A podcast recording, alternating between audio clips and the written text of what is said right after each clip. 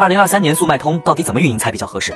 接下来我用一分钟的时间把运营的细节给大家讲清楚，如选品思路、爆款链接、权重提升、测评补单和全新的动销玩法，内容全是干货，先点赞收藏。第一部分，爆款打造链路：一、先选几个引流款，将店铺所有产品设置单品营销折扣活动；二、开启联盟营销，可以更好的推广店铺；三、联系购买产品的用户有好评，能快速提升商品评分、DSR 和好评率；四、用直通车打爆产品。第二部分，如何提升权重？一、标题占的权重比例是比较大的，尽量写满一百二十八个字符。最后有两个公式可以帮到大家更好的写出高质量产品标题。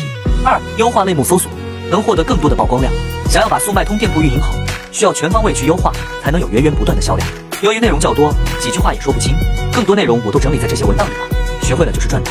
想要的可以点赞、收藏后在评论区回复六六六领取。